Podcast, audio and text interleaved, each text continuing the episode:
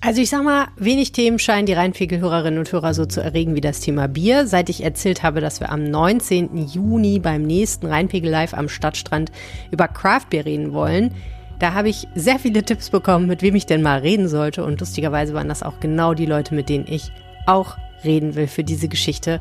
Zum Beispiel der gute Jan Albermann, der selbst braut in Gerresheim die Mädels von Bierkong, ähm, natürlich der Kollege von Brauart, der da diesen schönen Shop hat, Holy Craft Beer. Dann wurde mir noch zugerufen, Köln wäre doch ganz interessant, aber noch interessanter wäre eigentlich das Craft Beer, was Schumacher macht. Also, es gibt einige Menschen in Düsseldorf, die sich mit dem Thema Craft Beer beschäftigen, offensichtlich. Und ich würde mich sehr freuen, wenn der ein oder andere von euch da draußen auch kommt am 19. und uns beehrt am Stadtstrand. 18.30 Uhr geht's los und es gibt ganz, ganz, ganz, ganz bestimmt auch das ein oder andere Craft Beer zu trinken. Bis dahin habe ich folgende Themen für euch. 2024 strömen die Fußballfans nach Düsseldorf. Europameisterschaft wird hier gespielt, aber wie kommen die eigentlich ins Stadion? Zu Fuß am besten, denn die großen ÖPNV-Bauprojekte, die werden bis dahin jedenfalls nicht fertig. Wieso geht der Verkehrspolitik die Puste aus? Das analysiere ich gleich zusammen mit RP-Kommunalpolitik-Experte Alexander Esch. Im Juli strömen Menschen auf die Rheinwiesen. Endlich wieder Rheinkirmes. Wer mit dem Schiff anreisen will, der muss gerade bangen, ob nämlich die Kirmesfähre dieses Jahr fahren kann. Das hängt wirklich sehr am seidenen Faden. Warum, das erklärt hier im Podcast Fährchef Hajo Schäfer.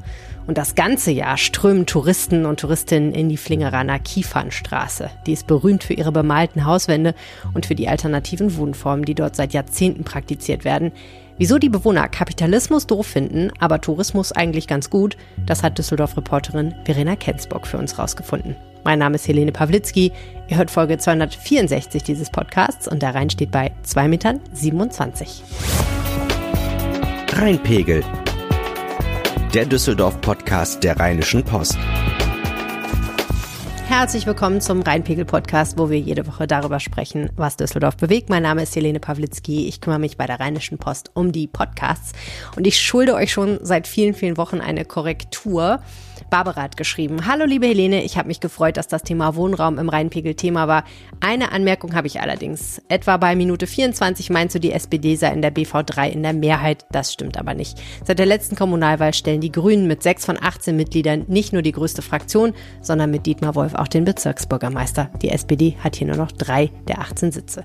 Viele Grüße Barbara und das hat auch André angemerkt. In der BV3 ist der grüne Wolf Bezirksbürgermeister und der ist bei den Grünen. Wie der Name schon sagt, vielen Dank Barbara vielen Dank, André. Vielen Dank an alle, denen es sonst noch aufgefallen ist und die vornehm geschwiegen haben. Ich freue mich natürlich immer, wenn ihr euch meldet mit Korrekturen und allem und man kann mal wieder sehen. Ich brauche es auch, äh, ein kleines Korrektiv, also gerne, gerne melden. Ihr könnt das tun per E-Mail an reinpegel.rheinische-post.de. Ihr könnt das auch machen per WhatsApp, die Telefonnummer 0160 80 80 844. Wer mag, kann dann auch auf unsere WhatsApp-Broadcast-Liste, da ist jetzt auch der Patrick, der hat geschrieben, würde mich um Aufnahme in die exquisite Rheinpegel-Broadcast-Gruppe freuen. Toller Podcast, weiter so. Wohne quasi bei dir um die Ecke und habe immer großen Spaß, wenn du über Oberbild berichtest. Das freut mich natürlich, aber es ist natürlich auch ein Podcast für alle Menschen, die in anderen wunderbaren Stadtteilen von Düsseldorf wohnen. Also strömt herbei, kommt gerne alle auf meine Liste. Ich freue mich von euch zu hören. Ihr bekommt ab und zu mal so ein bisschen Behind-the-Scenes-Material oder ein Foto oder zwei oder auch eine Frage von mir um die Ohren. Und natürlich könnt ihr euch jederzeit an mich wenden, wenn ihr mal was in Düsseldorf seht, was euch vielleicht ein bisschen irritiert. Zwei Überschriften von Alexander Esch, dem Kommunalpolitik-Experten in der Lokalredaktion Düsseldorf, haben mich diese Woche oder vergangene Woche ein bisschen auf die Palme gebracht. Die erste lautet massive Kritik am Ausbau der Radwege. Die Stadt Düsseldorf verschiebt Projekte für den Ausbau der Radwege, die für dieses Jahr geplant waren. Die Politik reagiert verärgert und zweifelt an den gesetzten Zielen. Ja, da kann man schon sehen, es geht nicht so schnell voran und dann hat er noch geschrieben, Arena Bahnhof wird bei der EM für anreisende Fans gesperrt, wo man ja auch so denkt, what? Wieso wird der Bahnhof des Stadions gesperrt, wenn die Europameisterschaft 2024 in Düsseldorf stattfindet? Ja, weil nämlich dieser Bahnhof in einer Sicherheitszone liegt und deswegen nicht benutzt werden kann. Dafür kann jetzt die Stadt nichts. Das ist eine Vorgabe der UEFA. Aber ebenfalls berichtet Alexander, dass die Kapazitäten für die U78 nicht rechtzeitig erweitert werden können. Und das war eigentlich ein Ziel. Also, die Verkehrspolitik in Düsseldorf, die Maßnahmen, die konkreten, die hängen ein bisschen hinterher, hinter dem, was eigentlich wünschenswert wäre. Denn wenn man ein großes Sportereignis in der Stadt hat, wäre es ja schon ganz cool, wenn das alles ganz smooth läuft.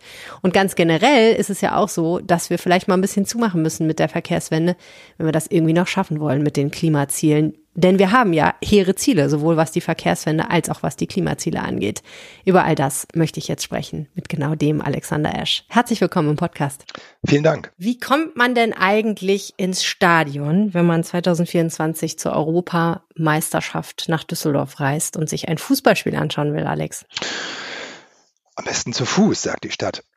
Vom schönsten Stadionweg Europas ist da die Rede. What? Ja. Äh, an, am Rhein ist doch entlang, auch ne? schön am Rhein entlang. Das Ja, genau. schlecht, das stimmt. Und er wird ja noch Dann- verschönert durch das ein oder andere gastronomische Angebot. Ganz viele Fortuna-Bütchen soll es dann geben, die dann keine Fortuna-Bütchen sind, aber tatsächlich hat die Stadt ja alle Gastronomen, die da auf dem Weg sind, äh, da versucht zu motivieren jetzt, da sich doch mal ein Angebot zu überlegen und ähm, ja, dass dann quasi die Anreise zum Happening wird. Das ist so die Idee. Hm, aber das ist ganz schön weit, ne? Also ich meine, gehen wir mal davon aus, du kommst mit dem Zug nach Düsseldorf rein oder so, ne? Da musst du Mhm. ja vom Bahnhof ganz schön weit laufen, bis du endlich am Stadion bist. Ja, also ja, ich, ich weiß nicht, inwieweit das wirklich massentauglich ist am Ende, dieser Fußweg. Ein paar werden das vielleicht auch machen. Es ist sicherlich auch so, dass bei einer Europameisterschaft ähm, überhaupt diese gesamte Anreise etwas anders ablaufen wird als bei einem Fortuna-Spiel, weil es ja dann doch irgendwie ein besonderes Ereignis ist, viele von außerhalb kommen und dann wahrscheinlich ähm, der Wunsch noch größer ist, möglichst früh auch im Stadion zu sein, um möglichst viel auch so an Rahmenprogrammen oder Atmosphäre mitzukriegen.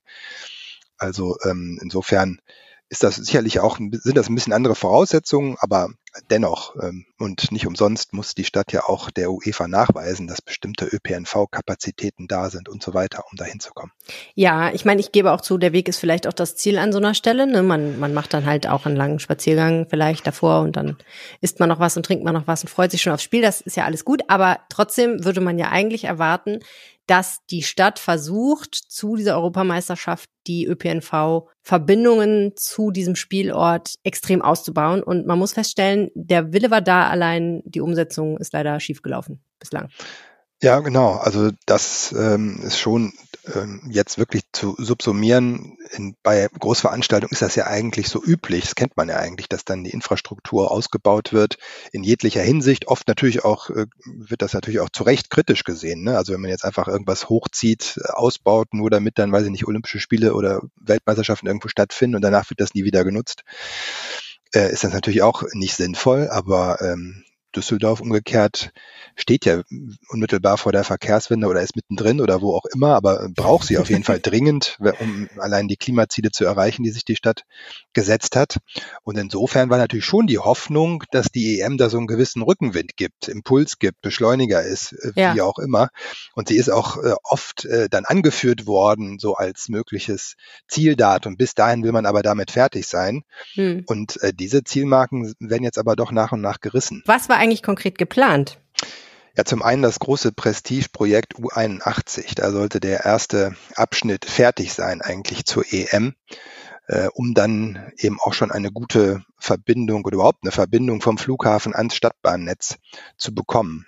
Ähm, diese Verbindung zum Freilichtgradplatz wird ja zurzeit äh, auch erstellt, vor allem mit dieser eindrucksvollen Brücke über den Nordstern ist das ja auch ähm, nachzuvollziehen im Moment, wie die Bauarbeiten vorangehen. Aber sie werden eben nicht rechtzeitig fertig. Das ist auch Mhm. schon ein bisschen länger klar, ähm, obwohl das Ziel immer formuliert war. Man möchte da eigentlich bis zur EM diesen Anschluss auch haben. Und das Zweite ist, von Süden wiederum kommt aus der Stadt heraus, sollte es auch eine bessere Bahnverbindung geben, indem eben über die Achse Kaiserswerther Straße da auch längere Züge dann fahren können. Mhm. Ähm, das äh, ist im Moment nicht möglich. Man mü- man müsste e- eben gerade auf der Kaiserswerther Straße für längere Haltestellen sorgen und ähm, auch den Bahnkörper dann ähm, abheben von der Straße und so weiter. Da sind so Umbauten nötig. Vor zwei Jahren hat man da ist eigentlich beschlossen, man will das und hat die Planung in Auftrag gegeben. Aber jetzt, als sie vorlag, gab es dann doch nochmal Bedenken, vor allem auch bei der CDU und ja, am Ende ist es nun so, dass jetzt nochmal eine Kosten-Nutzen-Analyse angestrengt Mhm. wird. Also, aber klar ist, bis äh, nächstes Jahr wird da ähm, keine längere U78 ins Stadion fahren. Und das heißt, Mhm. man muss das jetzt alles kompensieren mit Bus-Shuttles und so weiter. So ganz eindeutig ist das Kompensationsprogramm da auch noch nicht offenbar. Das äh, war jetzt neulich im Verkehrsausschuss äh, deutlich äh, zu merken, als äh, der Verkehrsdezernent da nicht so ganz erklären konnte, warum da jetzt noch so eine Lücke ist zwischen mhm. den Kapazitäten, die die UEFA eigentlich verlangt und die jetzt die Stadt mit ÖPNV inklusive Bus-Shuttles äh, dann leisten kann. Aber ja. das, ist, klingt jetzt nicht so, als ob es da nicht möglich ist und die EM wird natürlich trotzdem schön und so weiter, aber also Rückenwind äh, ist von, von diesem Großereignis für unsere Verkehrswende hier nicht spürbar.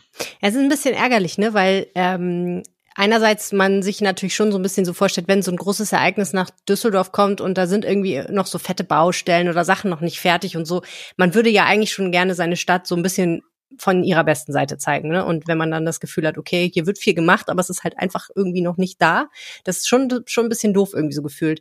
Das andere ist, du sagst jetzt, Rückenwind ist nicht da.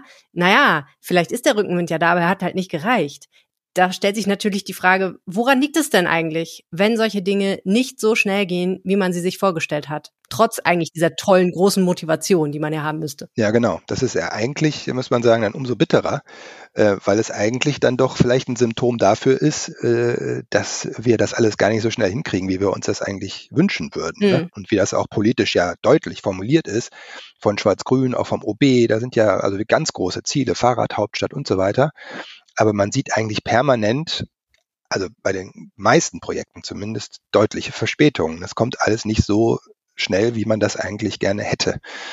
Und äh, ja, wenn selbst genau, wenn selbst so eine EM da kein Rückenwind ist, puh, also dann äh, sind die Probleme wohl groß. Und also die Ursachen sind sehr unterschiedlich. Ne? Das, mhm. das fängt ja an bei Bahnen, die nicht rechtzeitig geliefert werden, äh, weil es auf Herstellerseite Probleme gibt. Ne, mhm. Also nach Duisburg fahren wir jetzt immer noch in einem langsameren Takt, der eigentlich gar nicht so vorgesehen ist. Ne? Also diese wichtigste fast wichtigste Verbindung U79 in die Stadt fährt nicht so wie eigentlich vorgesehen, sondern nur im 15-Minuten-Takt in, auf Duisburger Gebiet zumindest.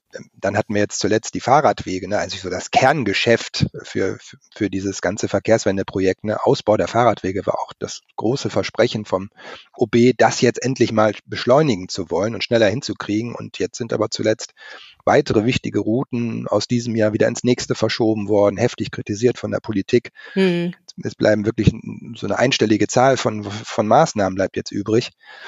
Also an allen Ecken und Enden ähm, ja, ist die, weiß ich nicht, kann man nur von einer gebremsten Verkehrswende überhaupt sprechen. Total spannend. Äh, Oberbürgermeister Stefan Keller, ich weiß es noch genau, hat bei uns im Podcast, als er sich beworben hat um das Oberbürgermeisteramt, als eins der Hauptargumente für sich angeführt, dass er eben hier sehr erfolgreich solche Projekte wie zum Beispiel den Ausbau der Wehrhahnlinie gemanagt hat und gesagt hat, wir sind damals äh, super fertig geworden, es hat alles gut geklappt, ähm, es war mein Projekt und wir sind, äh, glaube ich, sogar günstiger gewesen, als wir eigentlich hätten sein sollen oder so ähnlich. Also es, es ging, also er ist sehr stolz darauf, dass er sowas kann. Als Verkehrsdezernent hat er das ja damals gemacht. Ähm, dieses Fortune scheint er jetzt nicht zu haben. Ähm, Liegt das daran, dass er es nicht mehr selber in der Hand hat, sondern dass das andere Leute machen? Müsste er einen anderen Verkehrsdezernenten haben? also der, äh, naja, also der ist ja jetzt noch gar nicht so lange da und ähm, wird jetzt auch jetzt nicht so heftig irgendwie kritisch gesehen. Ne? Das, da, kommt, da kommt auch wieder viel zusammen. Also wir hatten keine Amtsleiterin ne? ganz lange oder keinen mhm. Amtsleiter ganz lange, ne? unbesetzt. Jetzt seit viereinhalb Monaten oder so haben wir eine neue Amtsleitung an der Stelle erstmal. Es kommt hinzu, dass, dass die Stadt ja generell mit großen Personalproblemen auch zu kämpfen hat. Generell äh, ist das natürlich zu beobachten, aber bei Kommunen vielleicht noch mal verschärfter, weil gerade so ein Ingenieur oder so, der gebraucht wird, dass es den eher dann in die freie Wirtschaft zieht als in die hm. Stadt, mhm. hat dann auch wiederum Gründe und so. Ne? Also da gibt's schon auch auf der personellen Seite Probleme, die sie einfach verschärft haben. Also ich glaube, schwierigere Rahmenbedingungen, ähm, von denen man ja immer abhängig ist, wenn man ehrlich ist. Ne? Also da, ja. da kann eine Person am Ende dann auch nicht äh, so viel machen. Ne? Also das ist wirklich ein Mosaik von Gründen, dass man da irgendwie mühsam nur zusammengesetzt kriegt warum äh, funktioniert es nicht so, wie man es mhm. eigentlich möchte. Ne? Der Verkehrsdezernent selber sagt, ja, wir haben alles, was leicht umzusetzen war, haben wir gemacht. Also die sogenannten Low-Hanging Fruits, von denen immer alle reden, die sollte die man nochmal schnell ernten.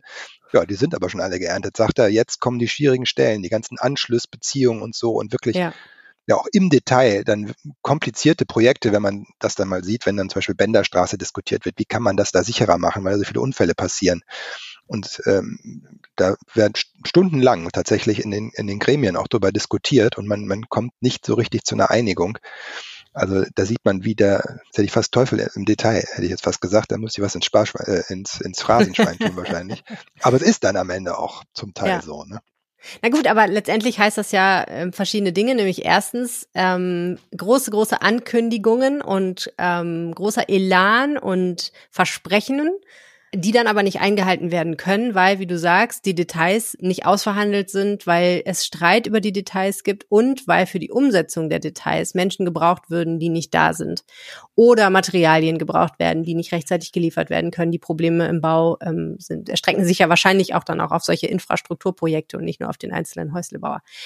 Äh, da müsste man natürlich eigentlich mal reagieren und sagen, okay, wir passen unsere Erwartungen vielleicht mal so ein bisschen an und verkünden nicht, wir sind die große Fahrradhauptstadt in ein paar Jahren, sondern sagen, okay, wir tun, was wir können, aber also ich habe manchmal ein bisschen das Gefühl, Düsseldorf kündigt ganz gerne große Sachen an und will sich gerne groß verkaufen, aber letztendlich wäre es natürlich schöner, wenn einfach Nägel mit Köpfen gemacht würden, um nochmal eine kleine Phrase ins Ja, ja, absolut. Zu werfen. Das ist, das ist richtig. Die, da müssen sich die, alle Verantwortlichen wirklich an den eigenen Zielen auch messen lassen. Das geht ja gar nicht anders. Also die, mhm. da sind die schon in der Verantwortung. Und äh, da müssen Prioritäten anders gesetzt werden, wie auch immer. Wäre es manchmal besser, wenn man ein bisschen pragmatischer unterwegs wäre, wenn man mehr, mehr ein bisschen die rheinische Lösung äh, favorisieren würde, als jetzt das große Besteck rauszuholen? Ja, sicher. Also das äh, glaube ich auch. Also dass man äh, jetzt nicht rein formal immer irgendwelche Breiten von Fahrradwegen einhalten muss und so weiter, sondern dass man da wirklich pragmatisch auch vorgeht. Wird man jetzt gespannt sein an der Benderstraße, ob man das da hinkriegt, zum Beispiel. Ne? Was ist denn konkret an der Benderstraße das Problem? Da gibt es so viele äh, Unfälle zwischen Fahrrad Fahrrädern und äh, Autos, mhm. weil ähm, ja offenbar diese, äh, die Fahrradverbindung einfach nicht gut genug kenntlich ist. Und jetzt ist die Frage, macht man das irgendwie sehr dunkelrot, um das irgendwie besonders auffällig darzustellen?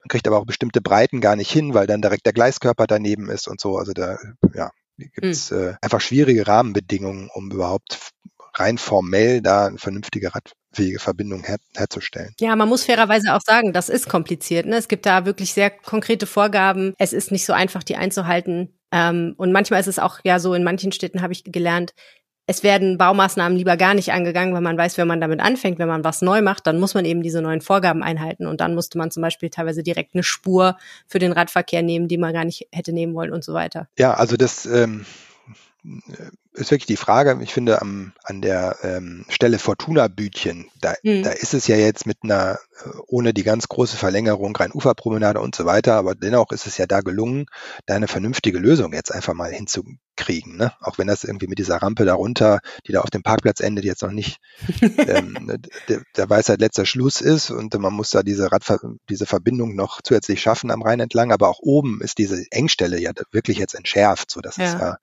wirklich auch ein Fortschritt. Aber es war natürlich auch ein Riesenprojekt eigentlich letztendlich. Ne? Mhm. Okay, also mit anderen Worten, die EM hat den Rückenwind nicht gebracht. Steht denn irgendwo ein Projekt am Horizont, wo du sagst, das könnte uns noch mal ein bisschen Anschwung geben? Oder müssen wir es jetzt alleine schaffen? nee, nee, also das, ähm, es gibt natürlich auch so ein paar Sachen, finde ich, die funktionieren auch gut. Also zum Beispiel diese Mobilitätsstationen, die sind hier wirklich in 0, nix ja äh, entstanden. Ne? Also diese ähm, Orte, Friedensplätzchen, zum Beispiel Bachplätzchen mhm. hier in Unterbilk, ähm, wo da Carsharing möglich ist, Lastenräder ausgeliehen werden können und so weiter, ne? Fahrradgaragen. Also das, das waren ja auch ja, Umbaumaßnahmen, die dann relativ schnell auch sichtbar wurden. Ne? Ja. Nur es ist so ein bisschen die Kür, finde ich. Ne? Das Kerngeschäft ist ja wirklich Fahrradwege ausbauen und ÖPNV und so. Das, das sind ja wirklich so die, die wirklich die, die Leistungsbringer. Ja, total, weil es nützt dir ehrlich gesagt nichts, wenn du einfach und schnell ein Lastenrad ausleihen kannst, wenn du dir hinterher äh, einfach Angst um dein Leben hast, weil du auf ja, einer dreispurigen genau. Straße fährst. genau, so ist das.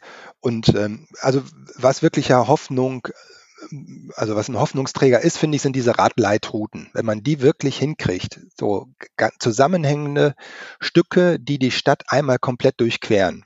Hm. Die, und no, von Nord nach Süd und äh, Ost nach West, also da zusammenhängende ähm, Radverbindungen hin, hinzukriegen mit, mit allen Schwierigkeiten, die das, die das hat, das wäre, finde ich, ein Riesenfortschritt, als wenn man immer wieder versucht, dieses Radhauptnetz, also dieses gesamte Netz über der Stadt irgendwie zu flicken und zusammenzubauen, wenn man mal wenigstens so zwei durchgängige Routen dann hätte. Aber weißt du, du hast ja gerade das Wort Versuch benutzt, ne? Und da ist mir irgendwie sofort der Gedanke gekommen, ja, aber hm. Kinder, warum müssen wir denn jetzt noch einen Versuch machen? Ich meine, wofür ist das gut? Wir wissen doch alle, dass der Autoverkehr weniger werden muss. Und wir wissen doch alle, dass der Radverkehr mehr werden muss. Das ist doch eigentlich auch nicht mehr strittig, ne? Ich will jetzt, ich, mir ist klar, dass das jetzt nicht eine realistische politische hm. Debatte abbildet, aber ich, was ich manchmal verzweifle ich da ehrlich gesagt so ein bisschen dran. Ich fahre auch Auto. Ich möchte natürlich auch weiter Auto fahren können und ich möchte auch nicht, dass endlose Staus entstehen. Aber man muss doch einfach auch mal sagen, wie lange wollen wir denn rumversuchen, bis wir es einfach mal machen? Weil, ne, also warum machen wir jetzt wieder über Monate und Jahre einen Versuch und der wird ausgewertet und es werden Leute befragt, wenn wir doch sowieso wissen, wo wir das Ergebnis nachher sehen? Wir müssen es doch machen. Ne? Es ist so ein hm. bisschen wie. Aber die Überzeugung fehlt. Ich weiß, ich muss Stellen, eigentlich, ja, aber, ne, ich weiß hm. eigentlich, ich muss abnehmen, weil ich sonst früher oder später Diabetes kriege und herzkrank werde. Aber jetzt probiere ich noch mal, sagen wir mal, nur keine Schokolade mehr nach 18 Uhr, aber davor darf ich so viel wie ich will. Mhm. Das probiere ich jetzt einfach noch mal. Könnte ja sein, dass das funktioniert. Könnte ja sein, dass ich dadurch abnehme. Ich probiere noch mal die Grapefruit Diät, weil das so schön ist. Und dann gucke ich noch mal, ob nicht doch vielleicht ich den Jojo-Effekt diesmal überliste. Und dann stelle ich aber nach ein paar Monaten fest, leider bin ich noch fetter geworden und bin noch näher am Herzinfarkt.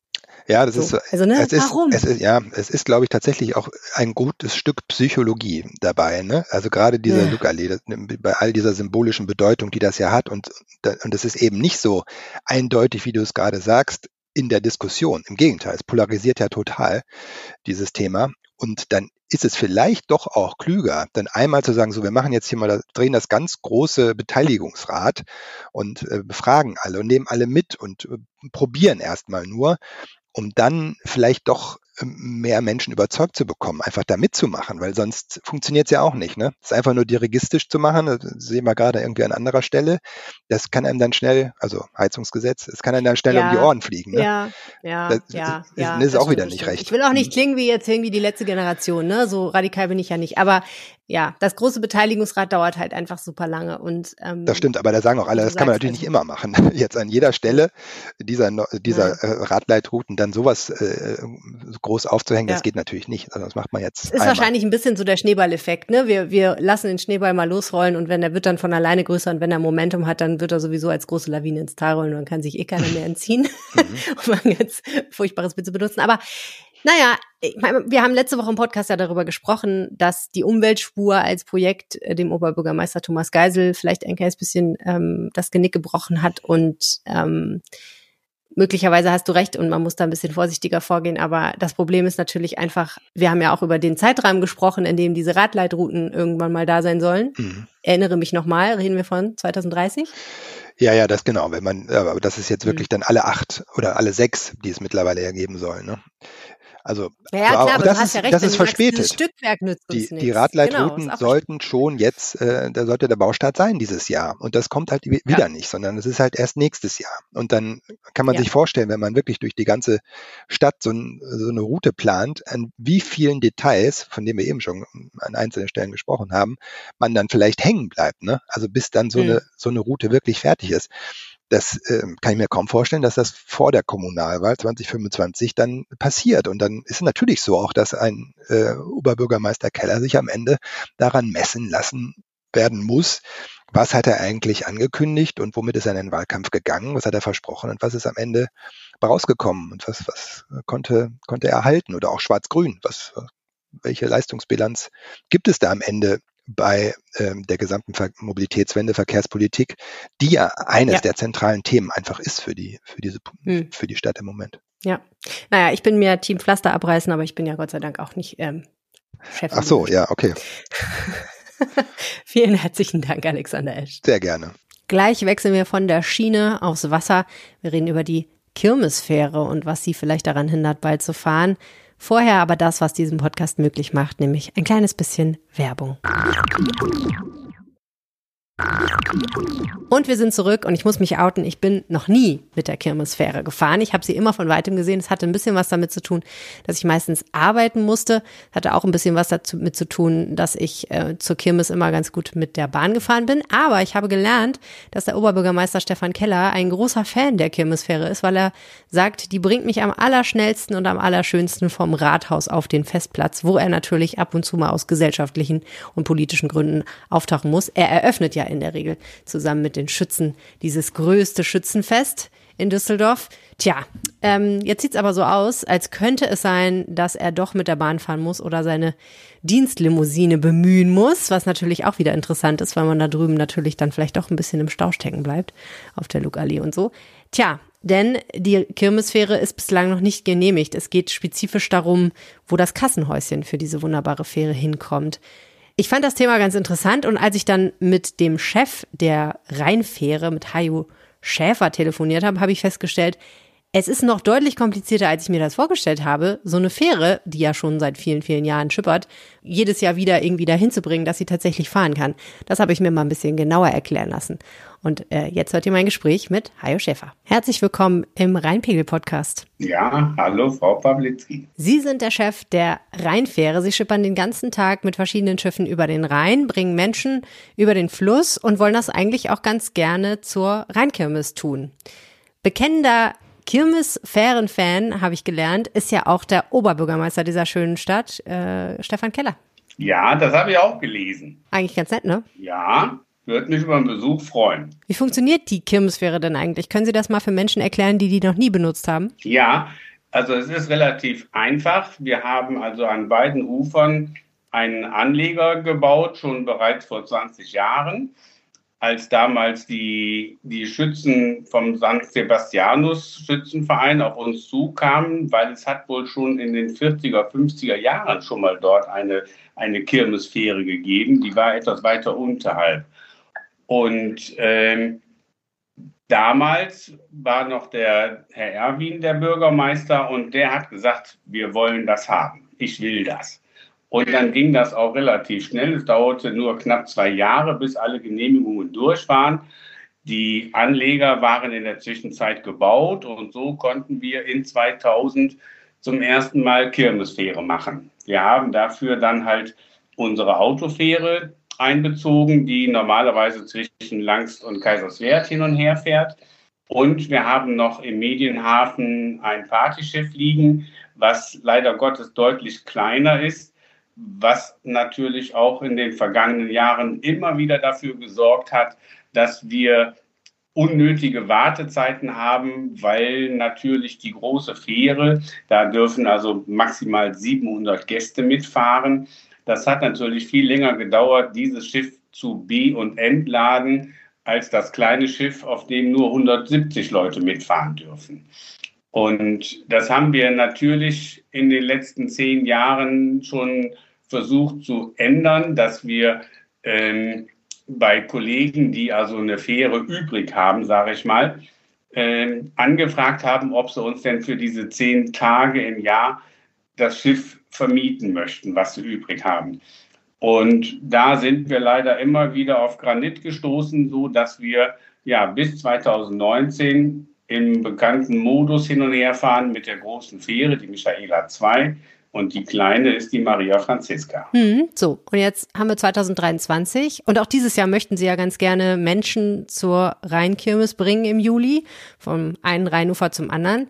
Aber es ist gar nicht so einfach, wie man sich das vorstellen würde. Man würde ja denken, ne, also Sie haben das schon viele Jahre gemacht. Infrastruktur ist da, einfach los geht's. Aber nein, da ist noch einige Arbeit davor. Was müssen Sie alles machen, bevor es losgehen kann? Na, das ist relativ umfangreich. Also es fängt damit an, äh, das Einfachste ist im Grunde auf der Kirmesseite. Da muss eine 50 Meter lange Steganlage ausgebracht werden. Das geschieht natürlich mit Schwerlastkran und Transportern. Ähm, da übrigens auch eine erhebliche Erschwerung für die Zukunft. Das hat bis dato immer ganz normal tagsüber stattfinden können. Ähm, die, die Steganlage liegt in Düsseldorf im Hafen bei der Nesca. Und äh, bisher wurde da einfach ein Begleitfahrzeug von uns gestellt, was also den Transport ähm, begleitet. Und das hat sich insofern mittlerweile geändert in Corona-Zeiten, dass diese Transporte nur noch nachts stattfinden dürfen mit Polizeieskorte, was uns natürlich auch kostentechnisch ein ganz äh, großen, ganz großes Loch ins Portemonnaie reißen wird, wenn es denn dazu kommt. Ähm, da sind wir noch in der Überlegung, ob wir da bei der Stadt anfragen, ob es da irgendeine Erleichterung gibt. Okay, das ist jetzt das Problem, was wir auf der Kirmesseite, auf der linken Rheinseite haben. Jetzt kommen wir mal auf die rechte Rheinseite. Das ist auch nicht so ganz einfach, denn auf den Kasematten ist es aus unerklärlichen Gründen ein bisschen enger geworden. Genau. Also kurz vor Corona hat die Feuerwehr Düsseldorf einen, einen Sicherheitsplan erstellt für die Kasematten, äh, wie dort im Gefahrenfall zu, äh, zu reagieren ist. Und das hatte für alle Anlieger erhebliche Konsequenzen. Die Gastronomie musste weiter zurückweichen, konnte also weniger Tische aufstellen. Und die Schiffsgesellschaften mussten ihre Verkaufshäuschen entweder wegnehmen oder aber die Köln-Düsseldorfer, die haben eine neue Steganlage gebaut und haben in diesem Zuge das Kassenhäuschen übers Wasser gebaut. Diese Option müssten wir auch grundsätzlich erfüllen, was aber eine Investition von ungefähr 200.000 Euro äh, in den Raum stellt. Und das ist für uns nicht realisierbar, weil solche Sachen äh, auch über mehr als 20 Jahre abgeschrieben werden müssen. Und da weiß ich ganz ehrlich nicht, wo wir in 20 Jahren sind. Ich weiß noch nicht mal, wo wir in diesem Jahr sind. Hm. Also mit anderen Worten, ist nicht realistisch. Ist gerade keine gute Idee für Sie. Wir kriegen es ganz, ganz schwer hin. Ja, okay. Also das ist auf jeden Fall keine Option. Aber Sie haben ja jetzt lange verhandelt mit der Stadt, mit der Feuerwehr, mit dem Ordnungs- und Servicedienst, mit dem OSD. Denn letztendlich geht es ja um eine Genehmigung und es zeichnet sich ja jetzt auch schon mal ab, dass es Optionen geben könnte, wie das aussehen könnte. Ne? Sie haben einen Antrag eingereicht. Klopfer auf Holz, vielleicht wird er ja bewilligt. Der Oberbürgermeister wäre ja auch dafür. Und wenn dann die Genehmigung kommt, wäre es aber ja trotzdem noch nicht sicher, dass die Fähre fahren kann. Denn dann sind wir ja bei einem Problem, was im Moment viele haben, nämlich das Problem Personalmangel. Das stimmt. Also sollte der Antrag, den wir jetzt heute gestellt haben, der war jetzt schon mit der Feuerwehr Düsseldorf abgestimmt, wenn der genehmigt werden sollte, dann haben wir immer noch das Problem, dass wir roundabout 10, 15 Mitarbeiter händeringend brauchen, die teilweise an Land als Ordnungskräfte eingesetzt werden oder nach Fähigkeiten auch sogar auf die Schiffe verteilt werden, um wirklich die, Fähr die Kirmesfähre zu betreiben, zu machen zu starten. Ja, das ist also noch offen und je länger die Bestätigung des Antrags dauert, desto unwahrscheinlicher wird es auch, dass wir genügend Leute finden. Ja, das ist alles nicht so einfach. Also, ich wünsche Ihnen auf jeden Fall alles Gute dafür und ganz herzlichen Dank fürs Interview, Haie Schäfer. Ja, danke, Frau Pawlitzki. Gleich machen wir einen Ausflug ins schöne Flingern an die Kiefernstraße. Vorher noch mal ein kleines bisschen Werbung. Und wir sind zurück und falls ihr zu den Menschen gehört, die samstags gerne Zeitung lesen, kann es sich vielleicht lohnen, am Samstag mal eine Rheinische Post zu kaufen, denn im Lokalteil gibt es jeden Samstag eine große Düsseldorfer Geschichte unter der Seitenüberschrift Rheinpegel. Die gibt's natürlich auch online, aber ich muss sagen, mit den schönen Fotos kann man sie eigentlich besonders gut auf so einer Zeitungspanoramaseite bewundern. Also, falls ihr Lust habt, geht doch mal beim Bäcker vorbei und holt euch noch gleich ein paar frische Brötchen und dann auch eine schöne Zeitung. Oder guckt im E-Paper, da kann man die natürlich auch sehen. Und auf dieser Seite findet ihr dann an diesem Samstag eine wunderbare Geschichte meiner Kollegin Verena Kensbock, einer der würde ich sagen, besten Autorinnen in unserer Lokalredaktion, die einfach wunderbare Geschichten immer aufs Papier und äh, in dieses wunderbare Internet schreibt.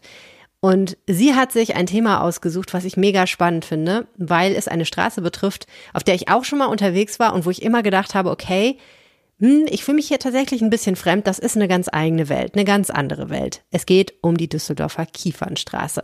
Eine Straße als Wohnutopie, als alternative Lebensform etabliert, trotzdem eigentlich immer ein kleines bisschen bedroht in ihrer Existenz und gerade deswegen interessiert daran, dass viele Menschen von außen kommen und sie sich anschauen. Genau das hat sich Verena Kensburg ein bisschen genauer angeschaut. Herzlich willkommen im Podcast. Hallo Helene. Wie geht's dir? Sehr gut. Und dir? Vielen Dank. Überraschung. Aber wirklich? Das ist eine neue erste Frage, habe ich mir überlegt. Mein Mann hat heute zu mir gesagt, die erste Frage in jedem Interview sollte sein, warum? Das meint er aber nicht ernst, glaube ich. Aber es wäre eine gute erste Frage, oder? Warum die Kiefernstraße? Warum die Kiefernstraße? Ja, das habe ich mich tatsächlich auch gefragt und das haben mich tatsächlich auch einige von den, von den Anwohnern gefragt. Ähm, ich weiß ehrlich gesagt nicht mehr genau, wie ich auf das Thema gekommen bin. Ich glaube, ich habe mir einfach gedacht, dass es ähm, ein wirklich besonderer Ort in Düsseldorf ist, den ich mir selbst gerne mal ein bisschen näher anschauen möchte und über den ich gerne ein bisschen mehr erfahren möchte. Mein Wissensstand war da äh, vor der Recherche auch noch nicht so ausgereift. Ähm, und ich habe jetzt sehr viel gelernt ja. und fand es ganz spannend, da zu sein. Habe da einige Stunden verbracht. Es ist ein besonderer Ort mit besonderen Menschen, die dort wohnen. Und die Frage, warum die Kiefernstraße, werden wir sicherlich auch gleich beantworten.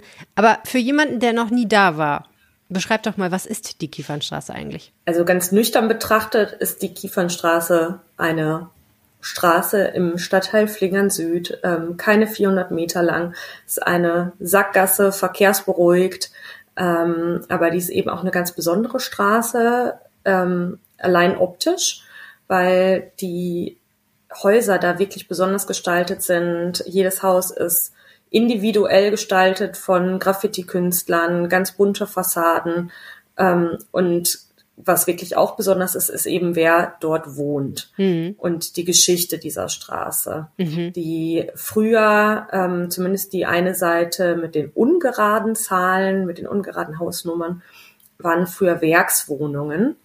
Und ähm, als dieses Werk, ähm, was übrigens das heutige Zack ist, ähm, stillgelegt wurde in den 70er Jahren, ähm, wurden die Häuser, standen die zum Teil leer, standen einige Wohnungen leer. Mhm. Und ähm, die Stadt hat den Abriss geplant, hat den aber nie durchgezogen. Mhm. Und das hat dazu geführt, dass sich in den 80er Jahren dort einige Hausbesetzer angesiedelt haben.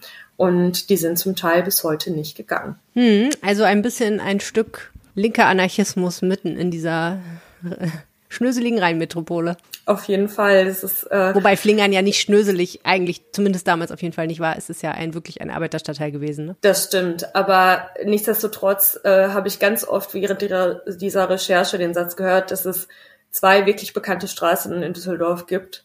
Zum einen die Kö und zum anderen die Kiefernstraße. Und die könnten eben unterschiedlicher kaum sein. Wie bist du an die Recherche reingegangen? Ich habe ähm, mich als allererstes an den Flingerpfad gewendet.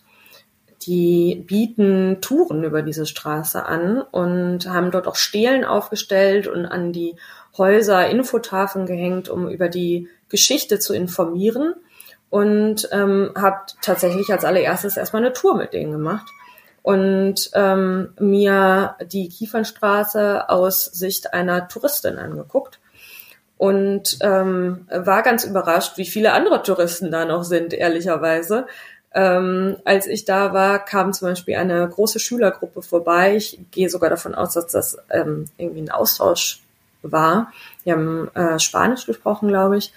Und ähm, es war wirklich viel los. Viele Leute haben Fotos gemacht von der Straße. Und das war so ein bisschen der Blick von außen. Und dann habe ich über unterschiedliche Kontakte noch ähm, mit einigen Anwohnern sprechen können, die dort leben und teilweise schon länger und andere, die erst vor wenigen Jahren dorthin gezogen sind. Mit was für einer Frage bist du denn an diese Straße rangegangen? Ich habe mich vor allem gefragt, ähm, was die Kiefernstraße heute ist und was dieser Tourismus mit ihr macht. Hm. Und dieser Tourismus, es war zumindest mein Eindruck, und das haben mir viele von den Anwohnern auch bestätigt, ist Fluch und Segen zugleich für diese Straße, hm. weil es zum einen natürlich irgendwie bedeutet, dass dort Gruppen rüberziehen, die Fotos machen von den Häusern, von den Fassaden, was ja noch das eine ist. Aber ähm, eine Anwohnerin, die Inka, mit der ich gesprochen habe, die Künstlerin ist, die berichtete auch mal von Drohnen, die plötzlich vor ihren Fenstern schwebten und ähm, wo sie dann sagte, also das ging ihr tatsächlich zu weit. Crazy. Ähm, wenn plötzlich ähm, Fotos aus der Wohnung gemacht werden. Ja, auf jeden Fall. Ähm, und das ist eben diese eine Seite. Die Leute, die dort wohnen, die möchten nicht wie im Zoo angegafft werden und ähm, wollen sich natürlich nur dann öffnen und ihre Wohnung nur dann öffnen, wenn sie auch dafür, wenn sie dazu Lust haben. Hm. Ähm, zum anderen, es ist aber natürlich auch total wichtig für diese Straße und ein Teil, um dieses Wohnmodell überhaupt möglich zu machen. Die Wohnungen, die dort vermietet sind, mittlerweile von der Stadt, das waren ja früher Hausbesetzerwohnungen, die ähm, gehören mittlerweile wieder der Stadt Düsseldorf und werden für extrem günstige Kaltmieten an die Anwohner vermietet. Hm. Und das ähm, bedeutet, dass sie eigentlich dauerhaft darum bangen, dass vielleicht dieses Modell doch mal irgendwann zu Ende ist und mhm. dass sie irgendwann ihre Wohnung verlieren und dass diese Straße platt gemacht wird, weil es für die Stadt einfach nicht mehr rentabel genug ist. Ja. Und je mehr Aufmerksamkeit sie bekommen, je mehr die Kiefernstraße im der Öffentlichkeit steht und je bekannter sie ist, desto sicherer fühlt sich für sie die Existenz, die eigene Existenz an. Und ja. sie hoffen, dass genau dann der Aufschrei eben groß wäre, wenn die Existenz der Kiefernstraße bedroht wäre und das eben auch Eigensicherung ist. Ja, dass es überhaupt zu diesem Modell gekommen ist, dass die Stadt das jetzt hat und vermietet an die Menschen, die dort wohnen, das war ja zeitweilig überhaupt nicht selbstverständlich. Ne? Es gab ja eine riesige Aufregung um diese Besetzungen dieser Wohnungen und Häuser. Genau, das war in den, in den 80er Jahren standen ähm, mehr als 100 Wohnungen leer, die vorher eben Werkswohnungen waren. Ähm, da wurden teilweise Flüchtlinge aus Afrika untergebracht, die haben dort gewohnt. Ähm, aber eben wurde auch viel von diesen Hausbesetzern ähm, gekapert, die sich dort eingerichtet haben. Und der Abriss der Häuser war zwischendurch schon beschlossen. Dann wurde er wieder zurückgenommen. Ähm, die Kiefernstraße galt zwischenzeitlich als riesiger sozialer Brennpunkt in Düsseldorf. Ein bisschen eine No-Go-Area, ne? Absolut. Ähm, spätestens dann ähm, 1986, als es eine riesige Razzia gab, ähm, weil dort Verbindungen zu RAF vermutet wurden. Hm. die Anwohner deuten das bis heute als Repression und ähm, glauben, dass das eine, eine Methode war, um sie dort rauszubekommen. Mhm. Ähm, gefunden wurde tatsächlich nichts. Mhm.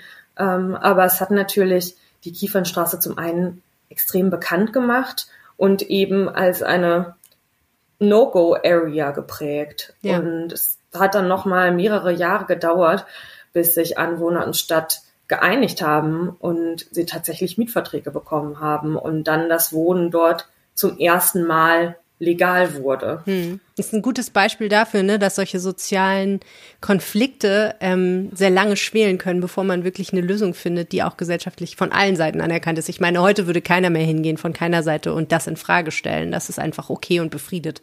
Genau, die, aber die sind immer durchaus noch in der, in der Auseinandersetzung mit der städtischen Wohnungs- Gesellschaft. Mhm. ähm, und man muss auch sagen, dass sie sich da sehr einbringen und dass sie auch damals eine ganz spannende Regel ausgehandelt haben. Und zwar dürfen sich die Hausgemeinschaften selbst ihre Mieter aussuchen. Mhm. Und das ist eben auch ein Teil, der dieses Wohnprojekt sichert, indem eben die vorherigen Mieter oder die Hausgemeinschaft wirklich zusammen und einstimmig beschließt, wer zieht dort als nächstes ein. Und da hat die Stadt dann in dem Moment tatsächlich nichts zu sagen. Und so können sich die Hausgemeinschaften eben die Leute aussuchen, ähm, die dieses Projekt unterstützen und die dort wohnen wollen und ähm, sichern damit eben, dass auch es so weitergeht und dort keine Leute hinkommen, die das vielleicht ganz anders sehen. Wer wohnt denn da so? Außer Inka, der Künstlerin. Genau, also es gibt so eine kleine, kleine Künstlerszene. Es gibt aber auch wirklich sehr viele politisch aktive Leute.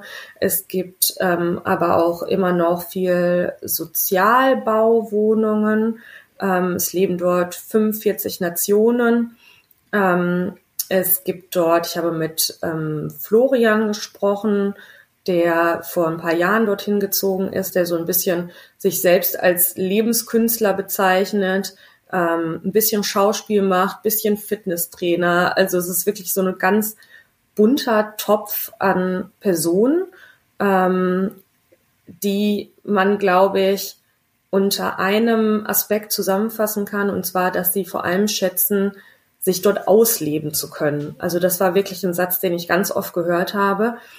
Ähm, sie sagen, sie können dort wirklich zum einen ihre Wohnung wirklich frei gestalten. Die haben teilweise sich da ihre Wohnungen eingebaut und ihre individuelle ähm, architektonische Sachen verwirklicht. Was heißt das?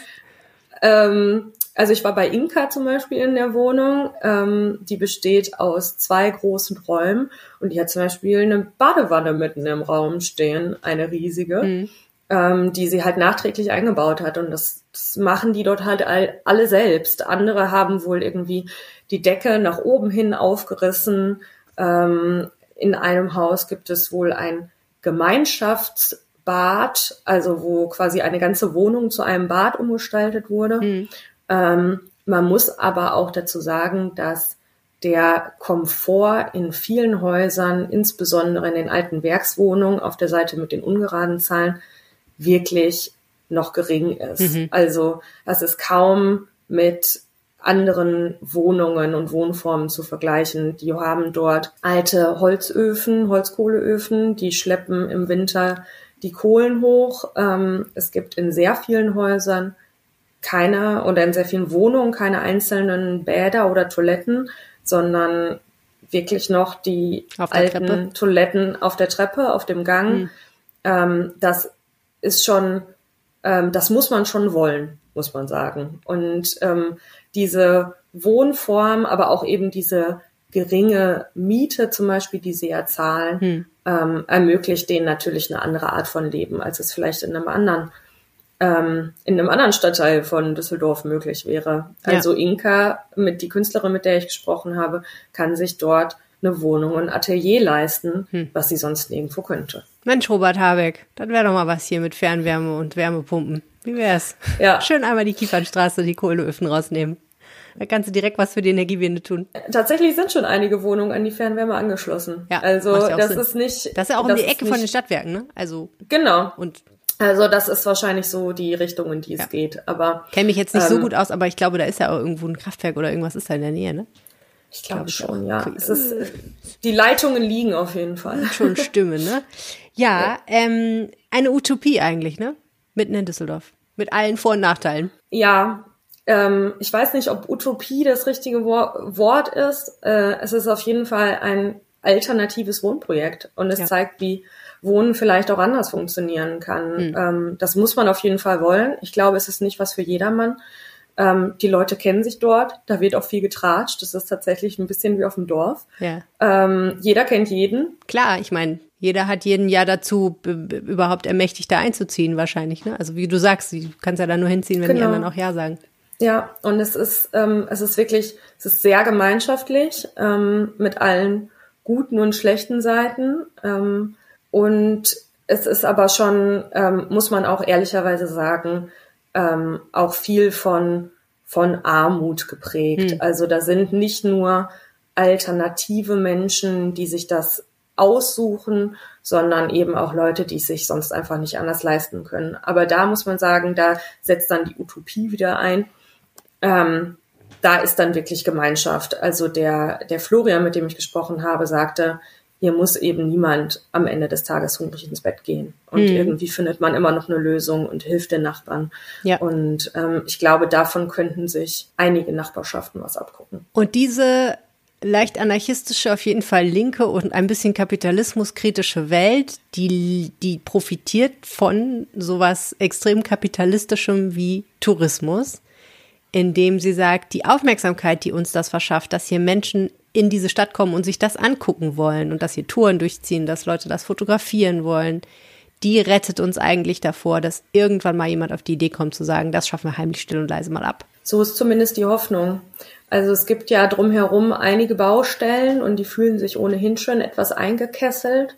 Ähm, auf dem einen Gelände an der Erkrater Straße sollten zum Beispiel Mikroapartments entstehen, die ähm, Vielfaches von der Miete ähm, kosten sollten, die ähm, auf der Kiefernstraße gezahlt werden. Aber das konnten tatsächlich die wirklich sehr politisch aktiven Anwohner der Kiefernstraße haben sich da eingesetzt und haben das verhindert. Und jetzt ist dort auch sozialer Wohnungsbau angedacht. Ähm, aber ja, das ist so genau dieser Balanceakt, mit dem sie leben müssen. Hm. Also wir lassen einen Teil der Öffentlichkeit zu, ähm, so viel wie wir, wie wir an Kompromiss bereit sind zu gehen. Hm. Und ähm, zum anderen wird, können sie dafür so weiterleben, wie sie es jetzt tun. Ja, und das B8-Center, was davor ist, ne? Da soll ja auch was mit passieren. Ja, das B8-Center soll auch abgerissen werden. Ich bin mir jetzt allerdings nicht sicher, muss ich nochmal nachschauen, was da genau entstehen soll. Ja. Ähm, aber es ist noch daneben ein Grundstück, da jetzt, da wird gerade schon gebaut. Okay. Aber es ist ganz spannend bei dem, bei der Baustelle, die da jetzt ist, da ähm, sieht man, wie dann manchmal noch so der alte Widerstandsgeist der Kiefernstraße ähm, auflebt. Ähm, als ich mit den ähm, mit dem Kaspar Michels vom Flingerfahrt unterwegs war, steckte gerade eine Frau, eine Anwohnerin, so ihren äh, Kopf aus dem Fenster und sagte, da müssen Sie mal was machen. Also geplant sei nämlich, dass der Anlieferverkehr für diese Baustelle durch die Kiefernstraße geführt ist, die hm. wird, die ja eigentlich eine, eine Sackgasse ist und wo oft Kinder nachmittags auf der Straße spielen. Ähm, und da regt sich gerade richtig Widerstand. Und als ich am nächsten Tag wieder kam, waren schon die Markierungen von den Baustellen auf der Straße und groß von den Anwohnern dran geschrieben, ähm, ebenfalls auf den Asphalt gesprüht, nicht mit uns. und ich glaube, das ist ähm, wirklich typisch für die Kiefernstraße und ähm, es gibt Grenzen, die ähm, die Anwohner nicht überschreiten wollen und da setzen sie sich dann wirklich für ein. Die Kiefernstraße. Eine linke Bubble mitten im schönen Düsseldorf. Mal schauen, was das wird. Danke, Verena Kensbock. Gerne. Das war der Rheinpegel für diese Woche. Ganz vielen herzlichen Dank fürs Zuhören. Und jetzt habe ich noch das Wetter vom Wetterstruxi für euch. Heute am Donnerstag, den 1. Juni, ist praktisch meteorologischer Sommeranfang. Und das Wetter präsentiert sich ja im Moment sehr sommerlich. Die Temperaturen sind noch auf dem Weg zum Sommer, möchte man mal so sagen. Ich grüße euch damit ganz herzlich zum Wochenendwetter. Der Freitag bringt uns von Beginn an viele dichte Wolken, die werden so im Tagesverlauf dann abziehen. Das wird vermutlich so rund um die frühe Nachmittagszeit passieren. Dann kommt die Sonne wieder raus und die Temperaturen liegen bei 10 bis maximal 20 Grad. Der Samstag wird uns ein umgekehrtes Bild bringen. Das heißt, wir starten relativ freundlich in den Tag. Im Tagesverlauf, so rund um den Nachmittag, wird es dann ein paar mehr Quellwolken geben. Die können sich dann auf jeden Fall mal vor die Sonne schieben. Es wird aber nicht dieses Grau sein, was wir beispielsweise am Freitagvormittag erleben. Die Temperaturen steigen ein bisschen an und liegen bei 12 bis maximal 24 Grad. Und dann kommen wir noch zum Sonntag. Was soll ich zum Sonntag sagen? Sonne, keine Wolken am Himmel und die Temperaturen steigen auf 12 bis maximal 25 Grad. Das ist richtiges Sommerwetter. In diesem Sinne wünsche ich euch jetzt ein schönes Wochenende und einen guten Start in die neue Woche, denn die wird relativ ähnlich ablaufen. Das noch dazu. Also, bis dann. Ciao, ciao. Das Wetter vom Wetterstruxi Jens Strux. Mehr Infos zum Düsseldorf Wetter findet ihr immer auf jensstrux.blog. Wenn ihr uns was sagen möchtet, rheinpegel.rheinische-post.de oder per WhatsApp 0160 80 80 844. Ich freue mich, wenn ihr nächste Woche wieder zuhört. Bis dahin. Tschüss. Mehr im Netz. Alle Nachrichten aus der Landeshauptstadt findet ihr auf rp-online.de slash Düsseldorf.